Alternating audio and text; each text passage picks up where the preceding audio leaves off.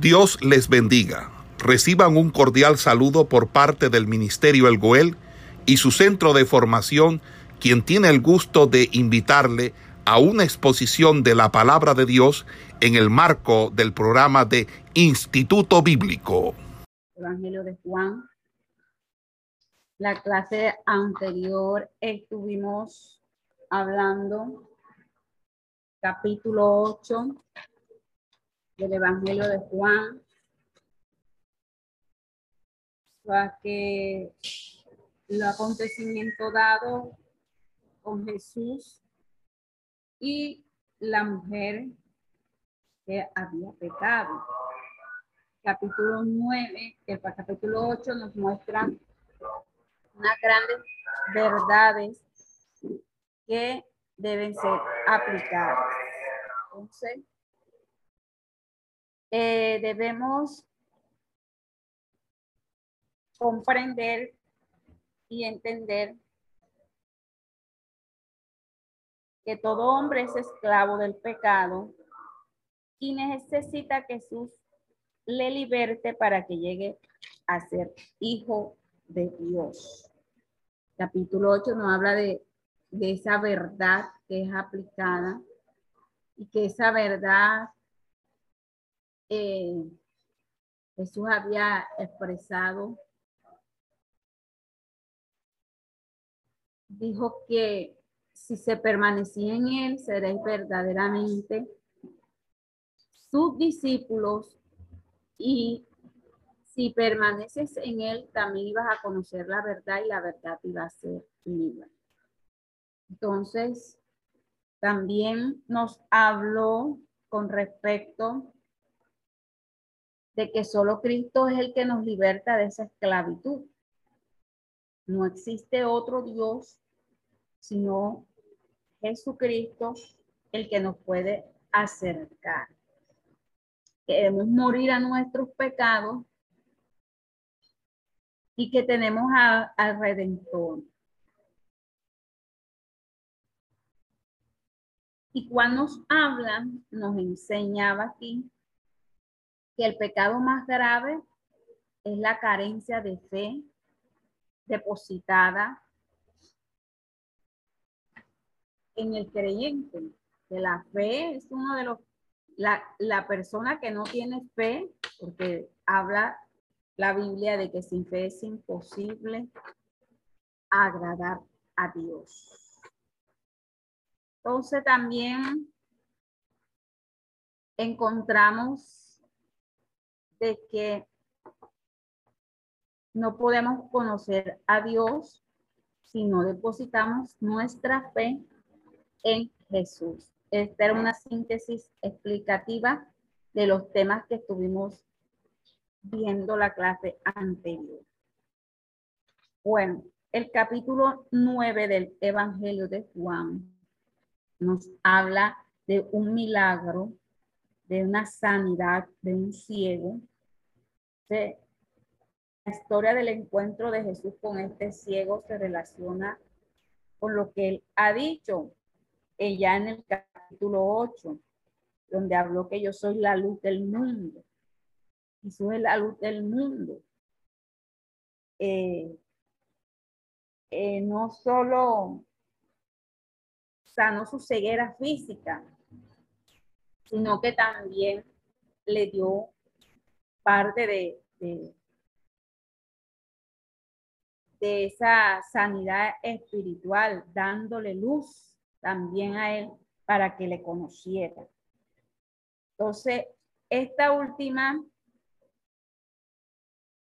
eh, momento que Jesús está es un milagro de aquel hombre haber recibido la luz en sus ojos fijos. Ahora encontramos también en este acto de que los líderes rechazaron al ciego sanado, mientras que Jesús le buscó. Muestra este capítulo, está muy estrechamente relacionado, el capítulo 9, con el capítulo 10, donde Jesús nos habla de este buen pastor. Entonces, vemos eh, de que Jesús salió del templo porque los judíos querían matarlo. Pero Jesús, al pasar por la calle, divisó a ese hombre ciego. Él no se fija solo en su propio bienestar, sino también en el bienestar de la gente para, para que también así sea glorificado Dios. Actúa en un mover de glorificar a Dios. Jesús miró al hombre con mucha compasión. Entonces, eh, los discípulos lo ven con otro, desde otro punto, pero eh, lo que vemos interesante aquí, algunos interrogantes. Si es ciego de nacimiento, entonces unas preguntas comienzan a surgir. ¿Quién tenía la culpa de que este varón naciera así? Las preguntas, sus padres o él mismo. Entonces, para la gente de aquella época siempre había una relación entre la enfermedad y el pecado. Porque Jesús no niega que puede existir una relación entre una cosa y otra. Niega que haya una relación de pronto eh, en este caso. Entonces, en este hombre se revelan las maravillas de Dios para Dios glorificarse, glorificarse, para que la gloria de Dios se manifieste. A pesar de la circunstancia, este hombre eh, recibe la sanidad. Son eh, momentos en los cuales este, nosotros observamos de que la gente siempre está acusando eh, a Jesús por, por los momentos que se dan. Pero Jesús en estos momentos estaba trabajando, estaba trabajando para, para el Señor. Entonces, dice que aquí la historia de que de que Jesús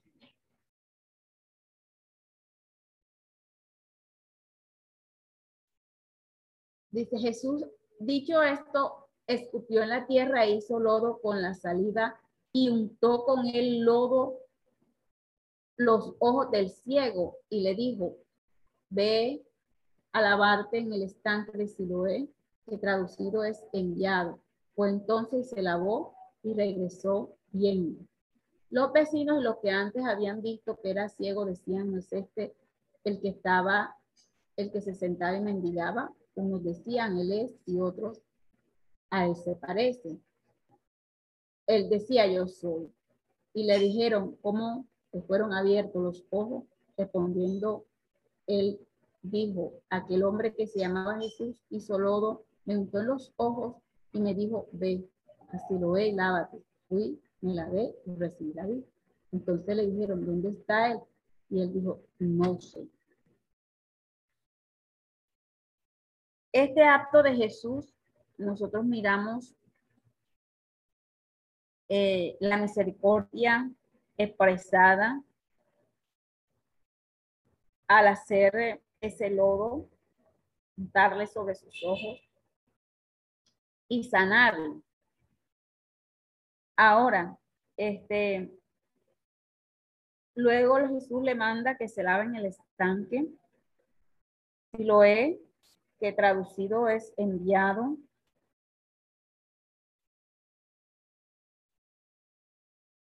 También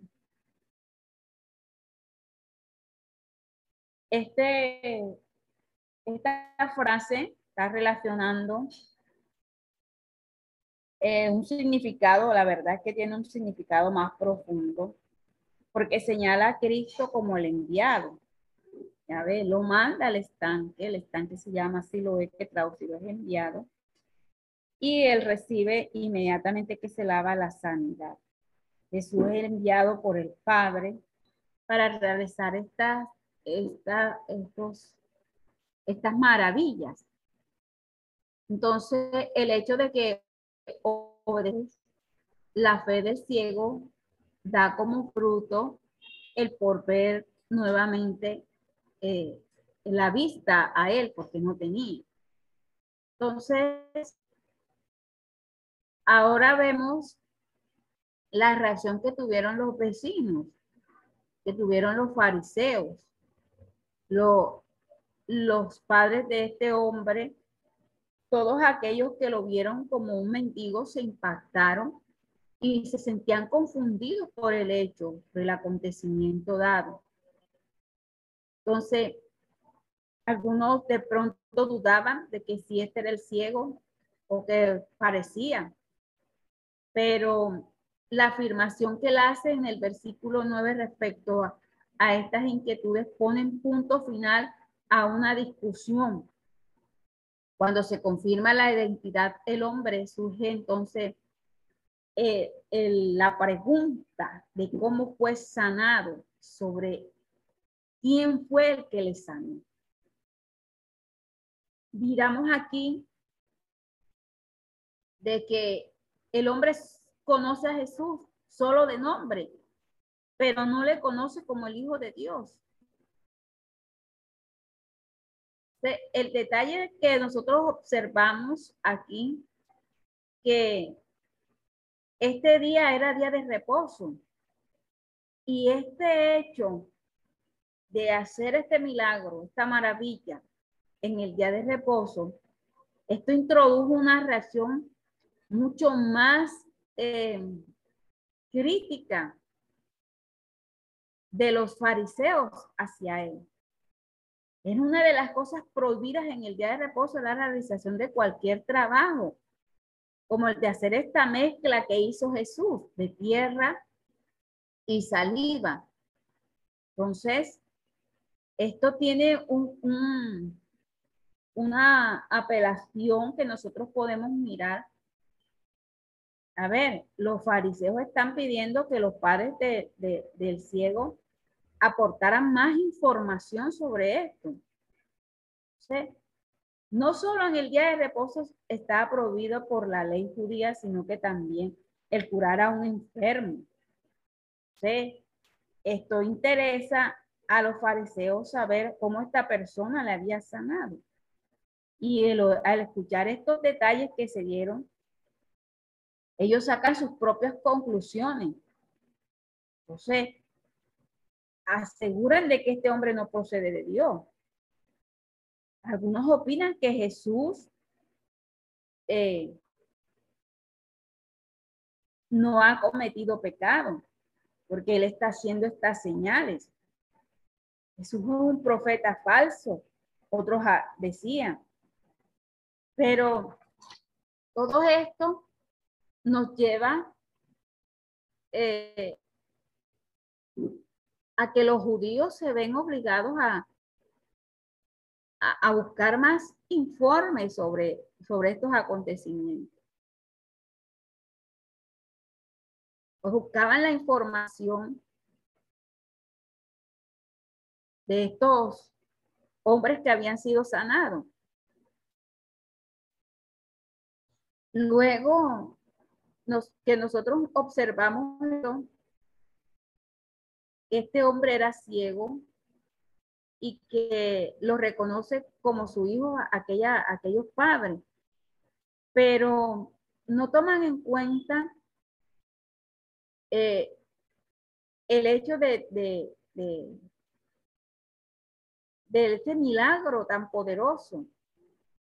No están tomando en cuenta es eh, eh, la forma de acusar a Jesús. Porque este, este que era ciego testificaba.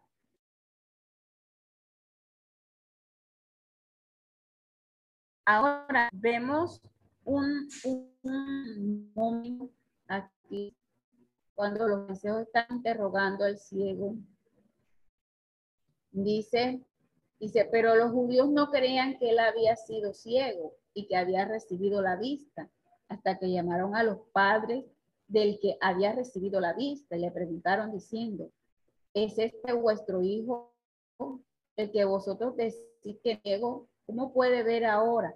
Sus padres respondieron y le dijeron, sabemos que este es nuestro hijo y que nació ciego, pero cómo ve ahora no lo sabemos, o quién haya abierto sus ojos, nosotros tampoco sabemos.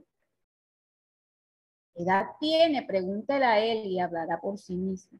Entonces, esto dijeron a sus padres porque estaban atemorizados por los judíos.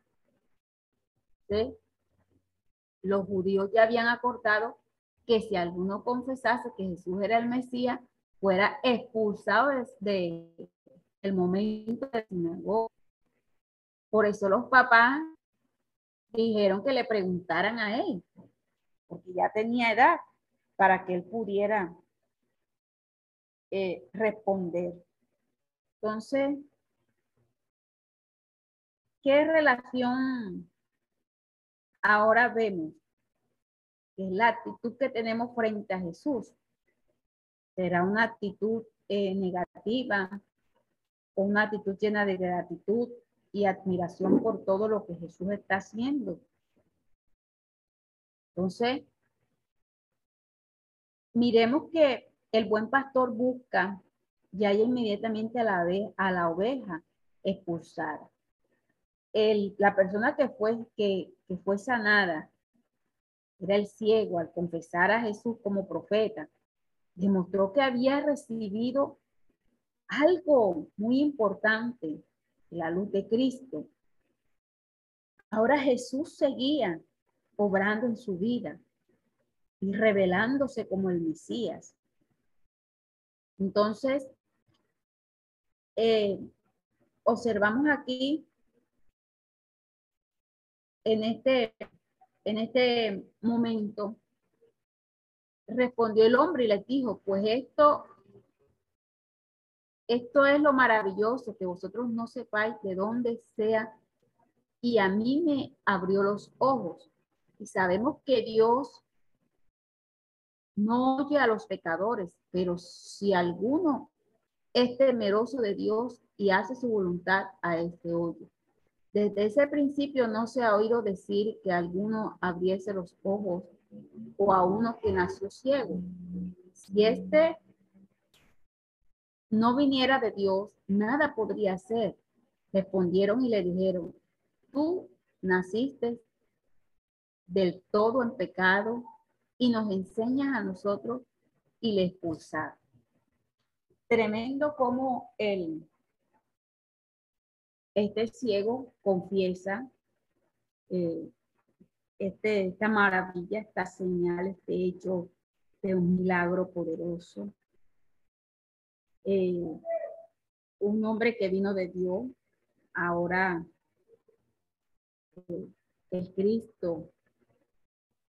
El hombre sabe que Jesús mismo es el Hijo del hombre, sabe que es el Mesías y que después que le confiesa le adora. Y esa adoración, ese reconocimiento verdadero dado a Jesús. Pero Jesús sigue dirigiéndose a los fariseos. Jesús eh, dice que eh, para juicio he venido, dice Jesús. es la expresión he venido en la boca de Jesús siempre significaba enviado por el Padre con una autoridad dada directamente por él. Su juicio tendría lugar en el último día, pero ya se vislumbraba como los caminos y se separaban ya que sea eh, por el motivo de la incredulidad que, que, que había en ellos.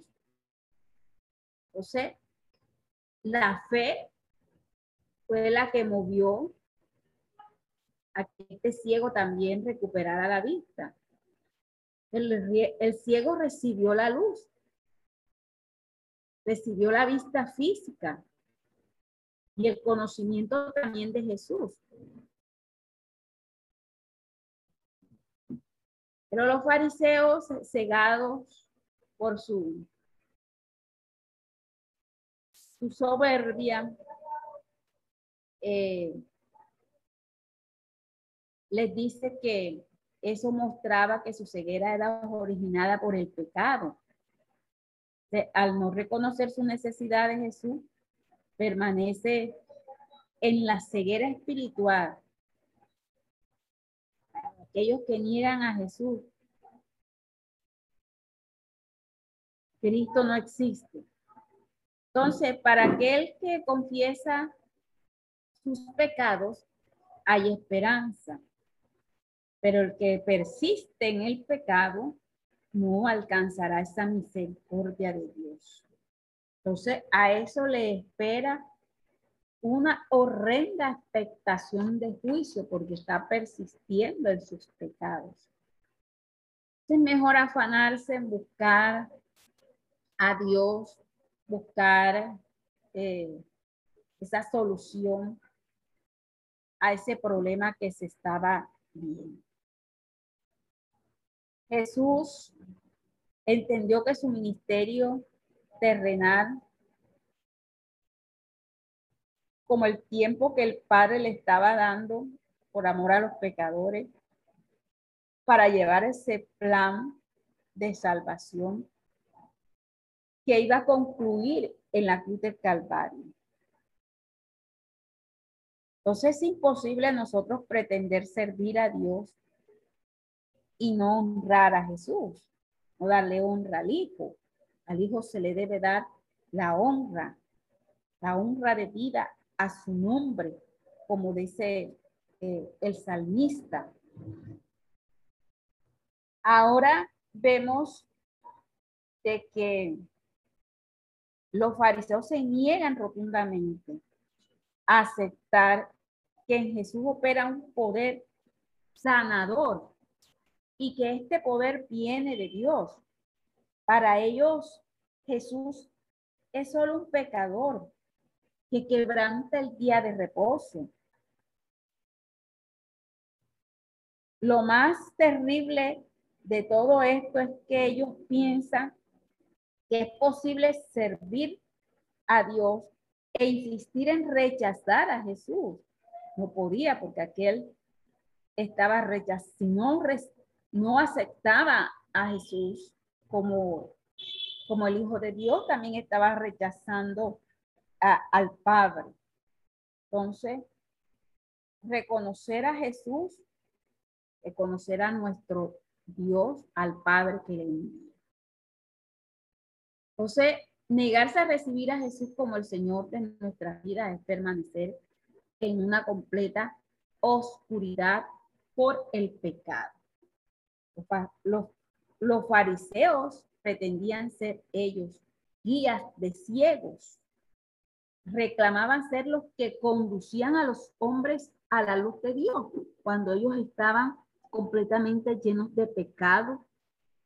Pero en su encuentro con Jesús ellos son desenmascarados como aquellos verdaderos ciegos, porque ellos estaban completamente ciegos. Su pretensión de ser personas que ven que no están ciegas y que por tanto no necesitan de Jesús.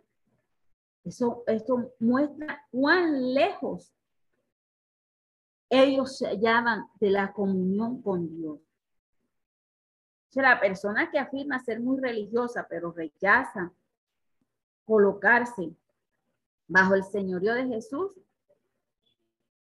permanece en una completa oscuridad. ¿Por qué los fariseos apelaban a esto? Por, por, porque ellos eh, recalcaban que el que obra innecesariamente en el día de reposo, necesariamente tenía que ser un pecador. El ciego saca otra conclusión de que él no puede ser un pecador.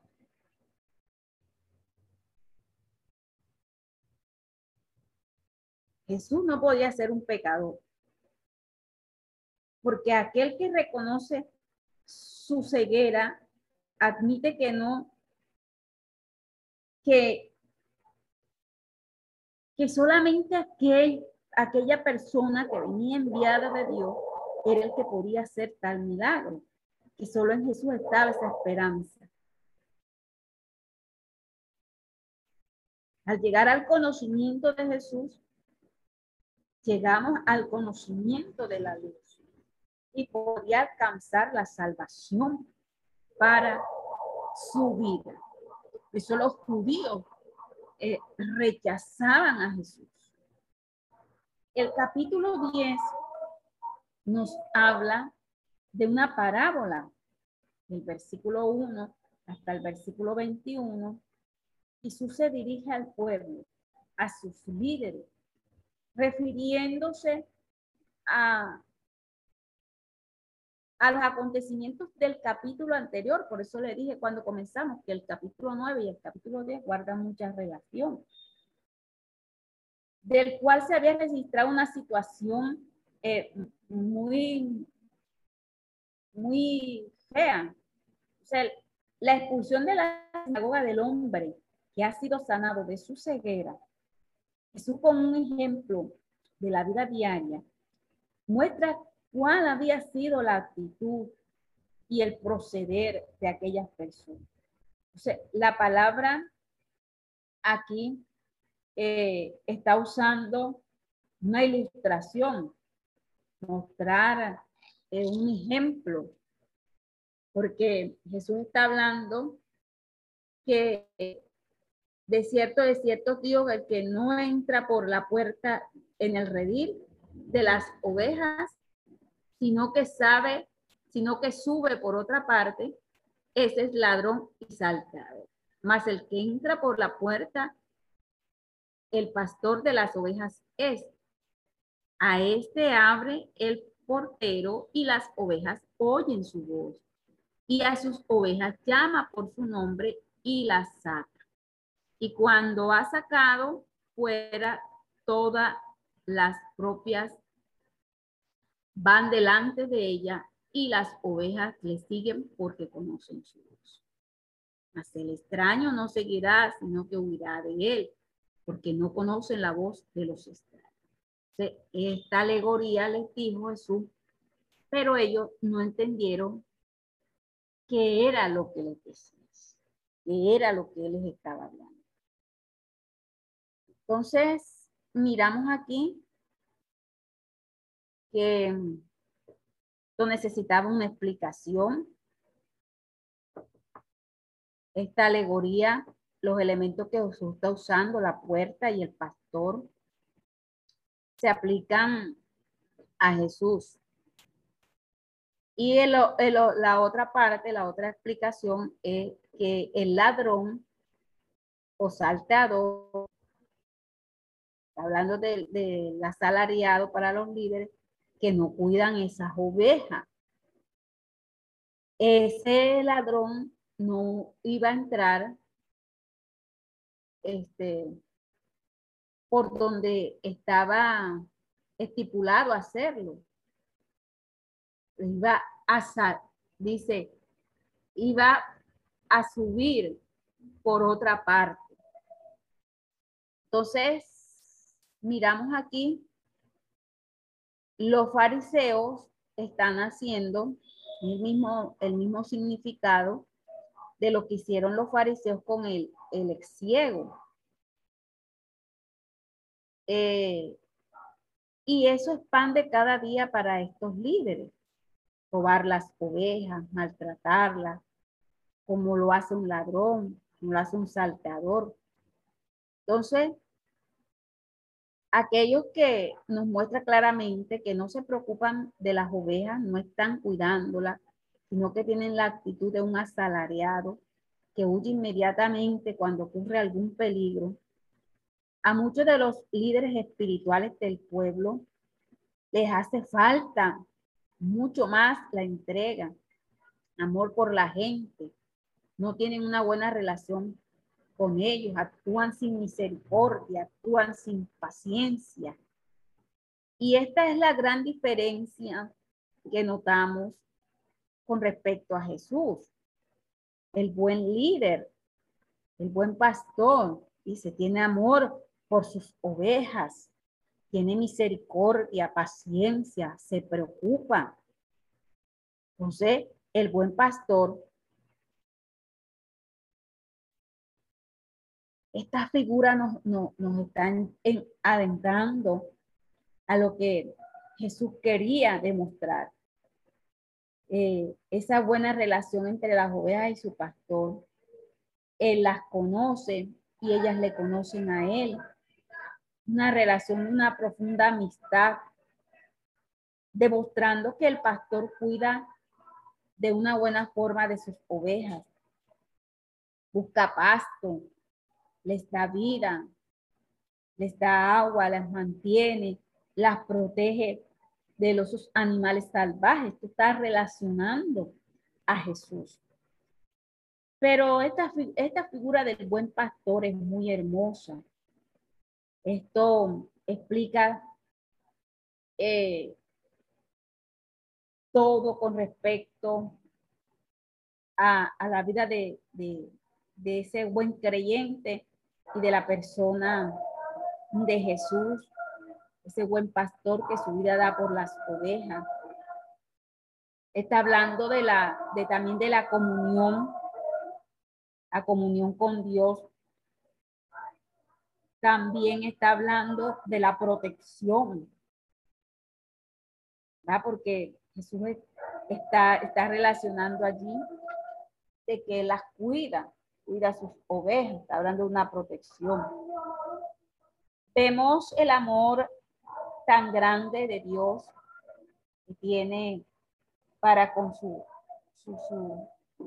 sus hijos. Él conoce a sus ovejas. Esta es una relación de un amor mutuo. Está relacionado también a Jesús con el Padre. Porque el Padre le ama él pone su vida por, por aquellas ovejas. Se muestra una figura aquí muy maravillosa que del amor del Padre se dirige tanto a Jesús como también a los creyentes. Y que este, esa muerte de Jesús una entrega voluntaria que él iba a hacer. No era el final, sino que el inicio de un poderoso acto que a nosotros nos llevaría a recibir la salvación. Entonces, miramos aquí eh, que Jesús es el buen pastor. Jesús sufre la muerte para dar la vida abundante a todos aquellos que quieran recibir, todos aquellos que quieran hacer eh, de Jesús esta maravillosa oportunidad de servir. Está hablando de que Jesús es la puerta. Cada redil tenía una puerta por donde las ovejas podían entrar y salir. Y además de eso tenían un portero que solo dejaba entrar a aquellos que eran los pastores de redil. Entonces, el portero no tiene un significado aquí importante en esta alegoría de Jesús. Solo sirve para complementar esta figura que él está empleando. Las figuras del pastor y la puerta eh, son, son, son muy parecidas, son, son sinónimas, ya Y es muy bonita esta expresión, eh, porque nos, nos está mostrando de que cuando Jesús nos trae al Padre, es a través de Él. ¿A través de quién? De Él Y esta relación es que Él es la puerta para nosotros poder entrar. Él nos cuida. Él se llama el pastor, el buen pastor. Entonces, esto también nos, está demostrando esa necesidad de la fe. Hay que pasar por la puerta, hay que pasar por Jesús para recibir el permiso de entrada, de entrar en el redil. Entonces, esto a nosotros eh, nos está llevando, o aquellos que, especialmente una palabra para los líderes. Son buenos líderes solo aquellos que aceptan a Jesucristo como su líder también, como su pastor de las ovejas. Y entrar por la puerta, sino que subir por otra parte no entrar por la puerta, sino que subir por otra parte. Esto nos está demostrando, eh, son todos aquellos que no quieren hacer las cosas como está establecido. Entonces, Jesús tiene ahora, en estos momentos, una relación con el capítulo 9 sobre el respecto de, de, del cuidar, pero todo, todo por él. Todos necesitan creer en él.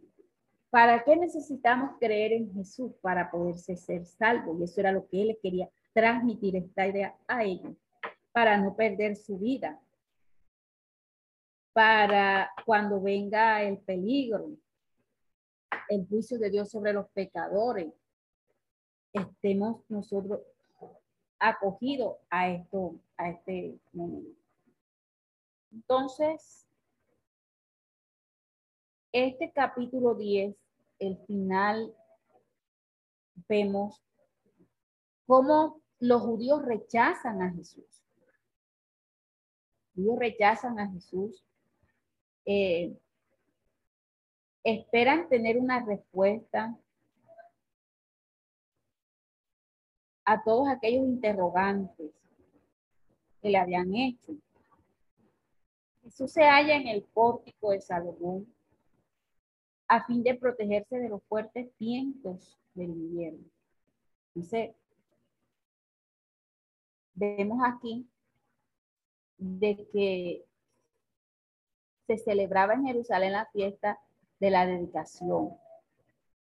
Y esta fiesta se celebraba en un tiempo de invierno. Esta fiesta conmemoraba la purificación y también la consagración del templo. Eh, los judíos exigen que Jesús ponga término a sus dudas y les dé una respuesta clara si es o no es el Cristo. Aunque ya en reiteradas ocasiones él había dicho quién era. Como siempre Jesús hace referencia a sus obras que demuestran claramente quién es. El problema es que ellos no entienden este lenguaje de la revelación divina de Dios y por no pertenecer a sus ovejas, ellas oyen su voz y les siguen. Las ovejas que han escuchado la voz de este buen pastor han seguido. Y las ovejas que no han escuchado, no han entendido el lenguaje de esta revelación divina, no entienden que Jesús es el Hijo de Dios. Entonces, en este ataque, estas últimas palabras está expresando Jesús eh, son para los judíos, son para ellos.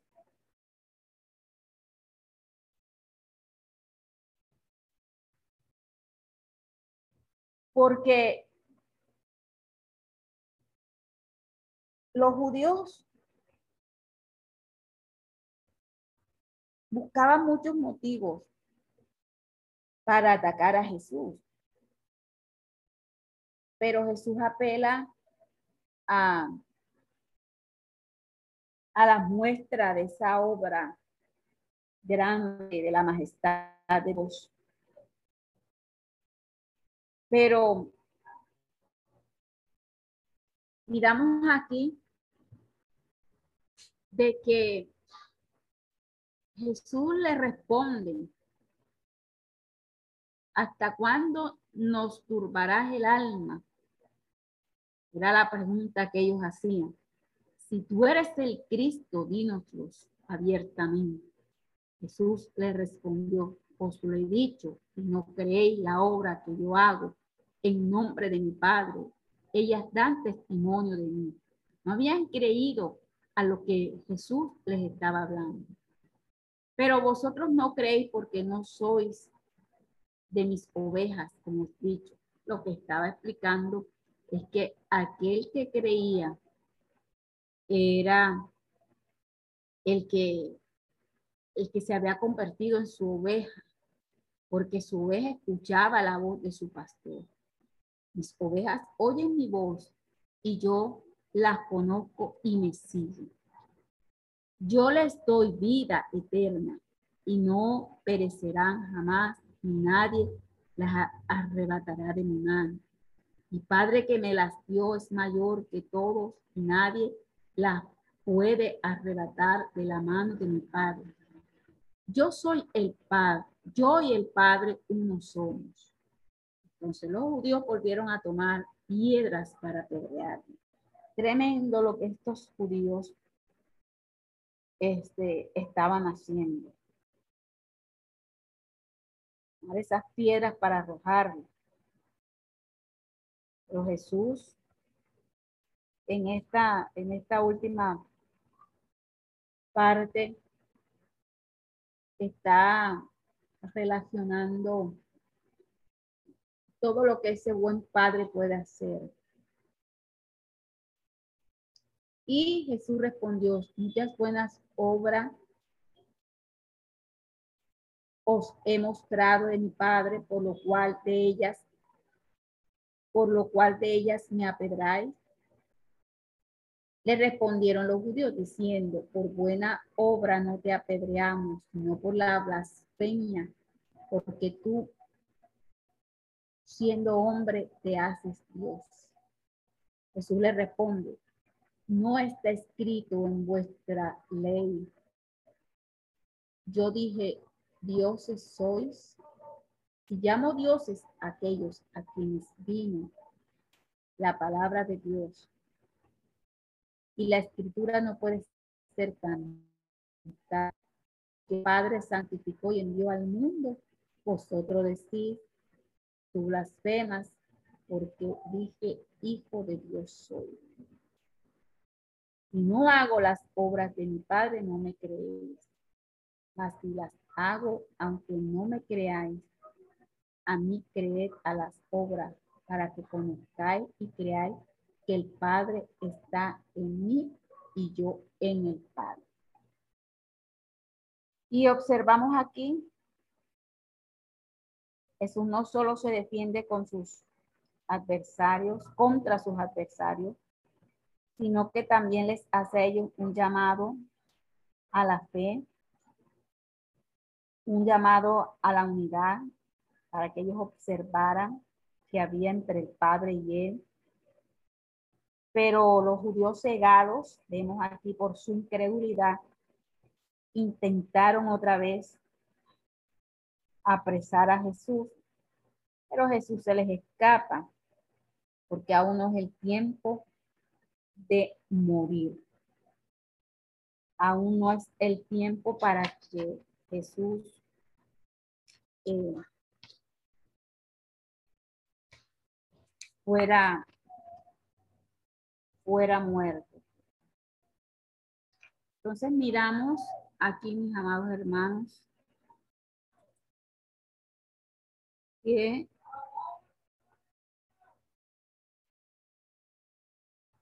muchos, muchos creyeron en él, pero también hallamos aquí una comparación con la integridad de los líderes, sobre todo de los líderes del pueblo. Jesús es el verdadero pastor de las ovejas. Jesús es el buen pastor en un sentido único.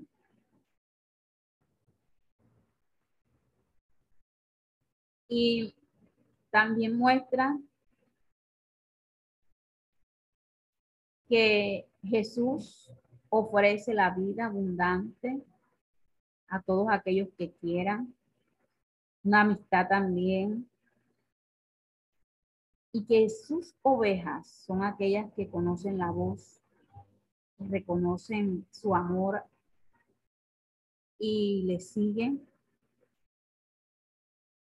pero nos muestra también de que los ministros de hoy, es lo que nos, está demostrando aquí. Todo este capítulo nos habla acerca de esa hermosa relación que existe entre Jesús y los que ellos le están y los que le siguen a él. Y es, es a la vez una enseñanza para la exhortación. Todo aquel que esté cumpliendo esas labores ministeriales frente a una congregación, eh, debe entender, debe comprender, debe llevar a la ley de Dios con amor, con paciencia, darles ese pasto fresco, una palabra de lo alto.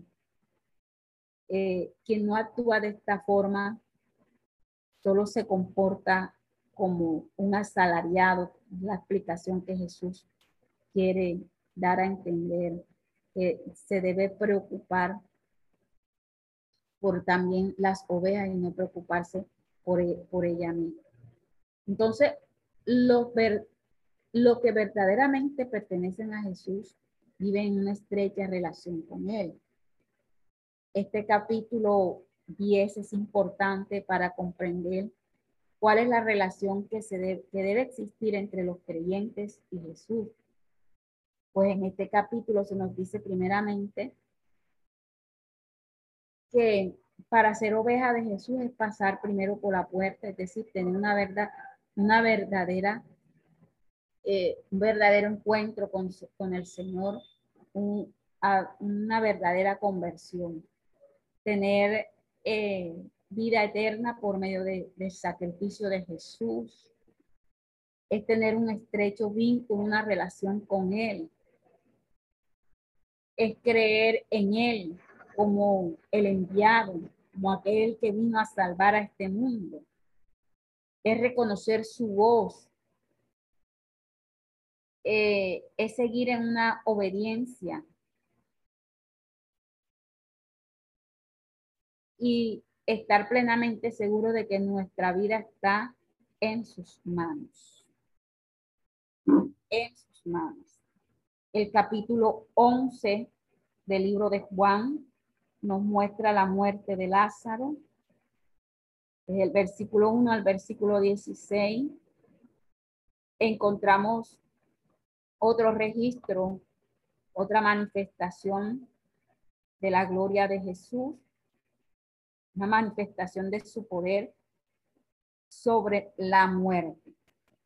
Este milagro es el punto culminante de las señales de Jesús. Nos demuestra que no solo es la luz del mundo, sino que también la vida. Porque aún la muerte debe desaparecer. Entonces, notamos aquí en este, en este capítulo eh, un maravilloso hecho en cuanto al mover de Dios. Leemos también otra vez que hay interioridad entre los judíos que siempre se reunían con motivo para decidir sobre la muerte de Jesús. Entonces, miramos aquí, en este capítulo, introduce a un personaje llamado Lázaro, a su hermana María y a Marta. Nos habla aquí de que ellos viven en Betania y Lázaro se encontraba gravemente enfermo. El aviso de la enfermedad de Lázaro es una petición silenciosa para que Jesús le sanara y apelaban a su misericordia. Eh, la muestra es la forma como les envían le dicen, el que amas está enfermo. La palabra aquí amar nos está indicando la amistad mutua de, de hermanos, la amistad que se tenían.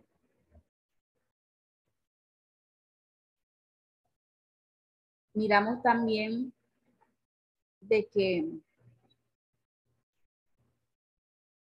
Juan aquí está destacando de que el amor que Jesús tenía por toda la familia.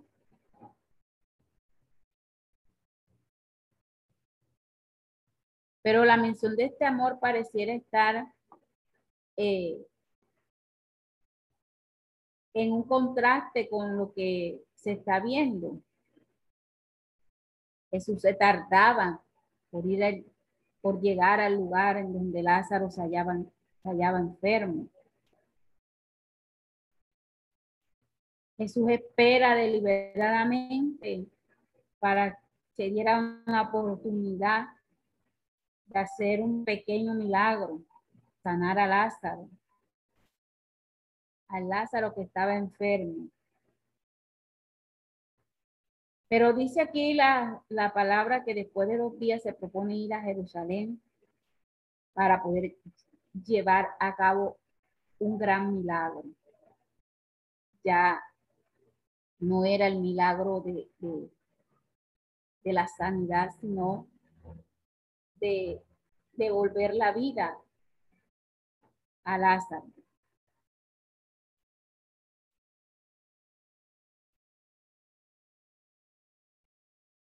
Vemos también aquí que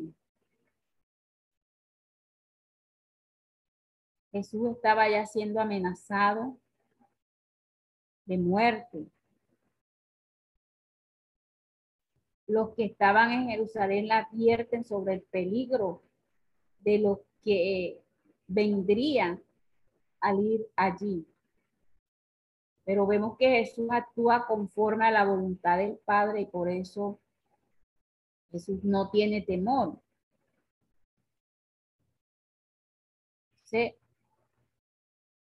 Jesús en pleno día atiende a la voluntad de Dios y va a este lugar. Entonces, observamos aquí en este capítulo que Jesús hace una demostración eh, de, de, ese de gran poder de Dios. Cuando llega a ese lugar, Lázaro ya muerto pero para Jesús la muerte es motivo de alegría.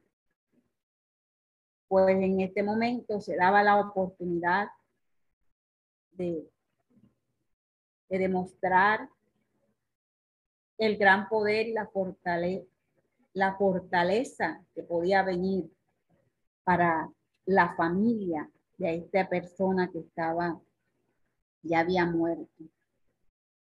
Entonces, eh, vemos también que cuando nos encontramos en, en una dificultad y Dios tarda, no debemos preocuparnos tanto, pues muchas veces debemos entender que es un propósito de Dios, que Dios manifestará su gloria, manifestará su poder en un grado más, más grande, más superior, más alto. Y fue lo que pasó allí. La llegada de Jesús a Betania. Cuando Jesús llegó, Lázaro ya llevaba cuatro días en el sepulcro. Entonces es muy probable que Lázaro eh, haya muerto esperando, por lo menos su familia esperando eh, ese momento en que Jesús llegara. La muerte de Lázaro era un hecho real. Normalmente se enterraba al difunto, decía eh, la historia, eh, el mismo día de su fallecimiento. Entonces, el milagro que Jesús va a hacer es un milagro muy grande.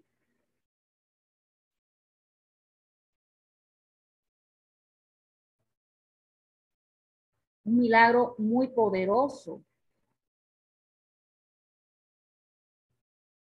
Entonces, vemos aquí aquellos que acuden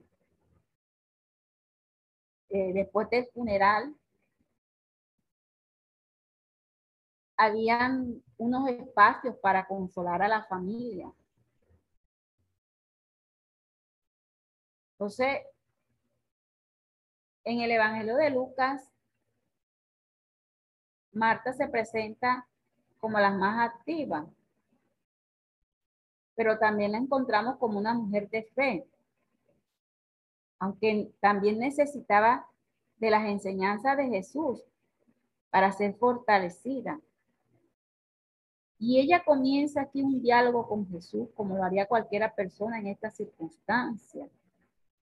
Si hubiera estado aquí mi hermano, no habría, si hubieras estado aquí mi hermano, no habría muerto. Era lo que ella le decía. A pesar del hecho de que ahora es demasiado tarde, sabe de todo lo que Jesús podía hacer. Y vemos aquí eh, que Jesús le habla de que tu hermano resucitará, pero Marta solo piensa en la resurrección del día postrero.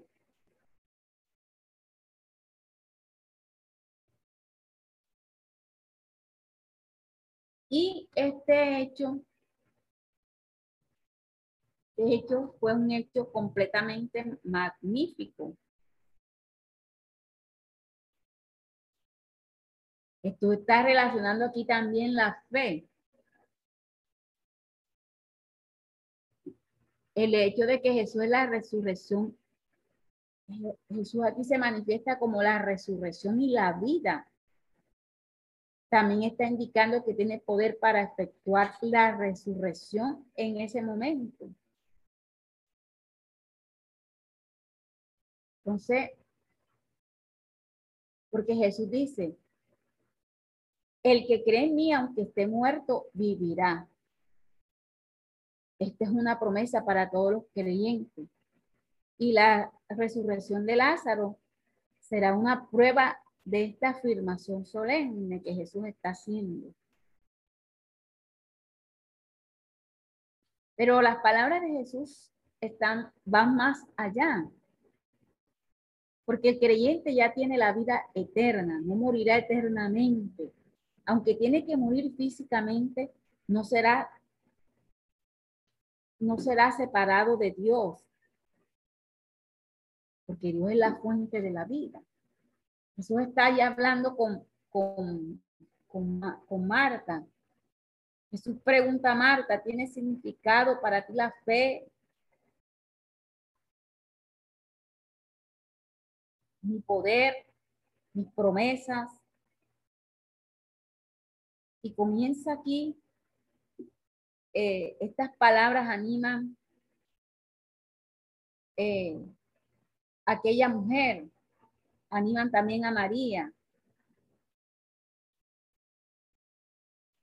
Y vemos esa gran obra que Jesús hizo en ese lugar. Bueno, mis amados hermanos, terminamos en esta de nuestro Dios. Jesús no solo trae la resurrección, sino que Él es la resurrección.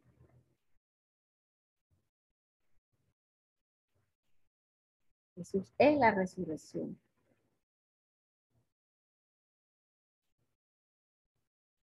De esta forma, mis amados hermanos, culminamos. Damos la gloria a Dios. Esperamos que este estudio haya sido de bendición para su vida y ministerio. A Dios sea la gloria. Este es el Ministerio El Goel, vidas transformadas para cumplir el propósito de Dios.